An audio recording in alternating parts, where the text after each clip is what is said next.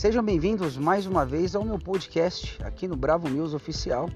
E é claro, também fique convidado para conhecer as outras mídias, como por exemplo Bravo News Oficial, lá no YouTube, onde lá eu sou repórter e falo assuntos relevantes para a nossa categoria. E o Desculpa, mas eu tive que falar ponto Massaro, que fala sobre a minha vida e aonde iniciou esse projeto de falar, é, levar algum tipo de informação e de notícias para os profissionais. Tem muito vídeo bacana lá. Vocês também vão estar mais próximos de mim no Instagram, no arroba Massaro Bravo Fox. Hoje o tema é entre o bril e a razão. Pois é, parece ser muito óbvio ou até muito nebuloso falar sobre esse tema e de fato ele é assim. Até mesmo porque algumas pessoas já vêm com outras bagagens de outras profissões para essa ou simplesmente vêm do zero. Então fica um caminho muito tortuoso e diferente, é, difícil para a pessoa que quer iniciar essa profissão, que quer começar, que encontrou aqui o seu objetivo ou até mesmo aquela janelinha, uma vez que ao tentar entrar na instituição não foi possível, mas encontrou seu objetivo de vida nessa profissão para fazer o seu melhor para se doar para as pessoas. O discernimento é uma das coisas que me faltou muito ao longo da vida e eu ainda venho trabalhando nisso. Graças aos grandes anjos que eu encontrei no meu caminho, que não foram a maioria das pessoas, mas foram pessoas que vieram nesse mundo para fazer a diferença e eu abracei essas oportunidades, eu pude ter acesso a essa palavra, a conhecer essa palavra pela primeira vez, discernimento. Ah, muitas das vezes eu escuto por parte de profissionais frases como ah eu fiz o meu melhor ou simplesmente não vale a pena ou simplesmente é muita dor de cabeça para apenas um tapinha nas costas e entre outros entre outros comentários. E de fato é, eu não tiro a razão deles.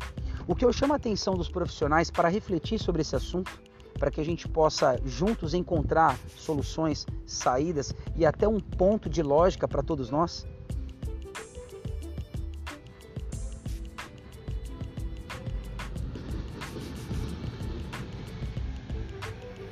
quando iniciamos as nossas atividades, a, o espírito, né, a vontade de fazer o primeiro amor, aquele olhar, aquela sensação, ela realmente nunca deveria sair de nós.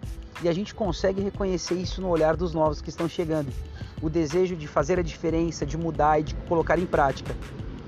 A questão é que 260, 300 horas não são suficientes para explicar determinados assuntos para profissionais que não possuem bagagens anteriores, experiências anteriores, como por exemplo, cada posto é um posto, cada horário é horário, cada plantão é um plantão e cada ser humano é um ser humano diferente e que cada horário, cada plantão é um samba e você não pode atravessar esse samba. A outra é que nós não somos do Estado, nós somos profissionais contratados por pessoas que conseguiram construir verdadeiros impérios e conseguem garantir para si, para os seus funcionários e para as pessoas que frequentam esse lugar uma proteção privada que tem que ser específica para aquele lugar e não para toda uma sociedade, né? Diferente de instituições públicas que têm essa necessidade, esse objetivo e foram construídas para isso. E é com esse norte, com essa visão, com essa estrela que muitos de nós nos inspiramos e começamos essa atividade. Mas nós temos que saber onde é o nosso lugar e até onde vai o nosso poder discricionário. Dito isso, quando não fica bem é, explicado é, para esses iniciantes, é, algumas situações difíceis de explicar ou meio embaraçosas começam a acontecer.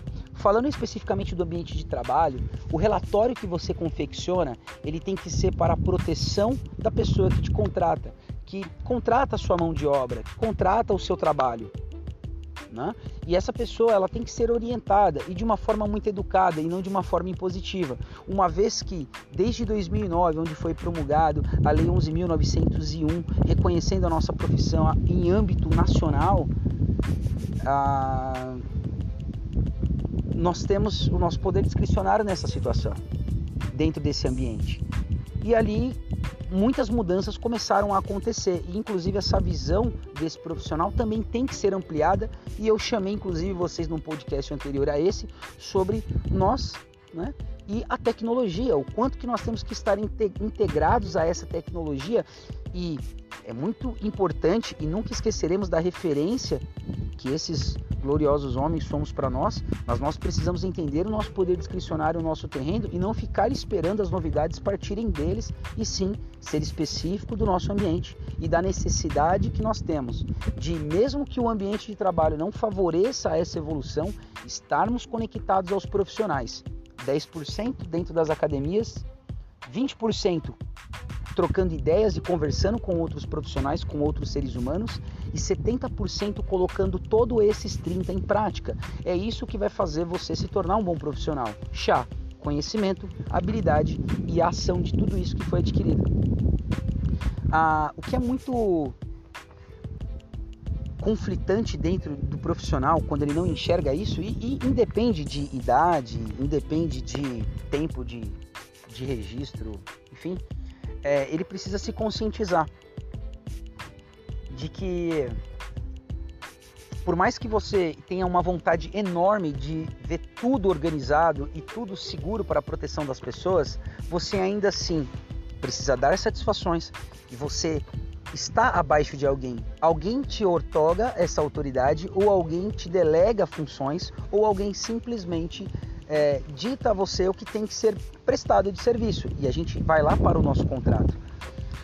Por que, que é necessário ter esse bio profissional? O que eu estou dizendo aqui para vocês é que você simplesmente não pode fazer 110% no seu ambiente de trabalho ou que fazer 110% de cada dia que você acorda, que você vai trabalhar, isso é uma besteira? Não, muito pelo contrário. O que eu estou tentando dizer é que muitos profissionais ficaram com seus caráteres deturpados por conta de injustiças, por cometerem ações sem embasamento necessário, esperando alcançar um trunfo, uma, um reconhecimento e no máximo receberam um tapinha nas costas e ficaram profundamente magoados com isso.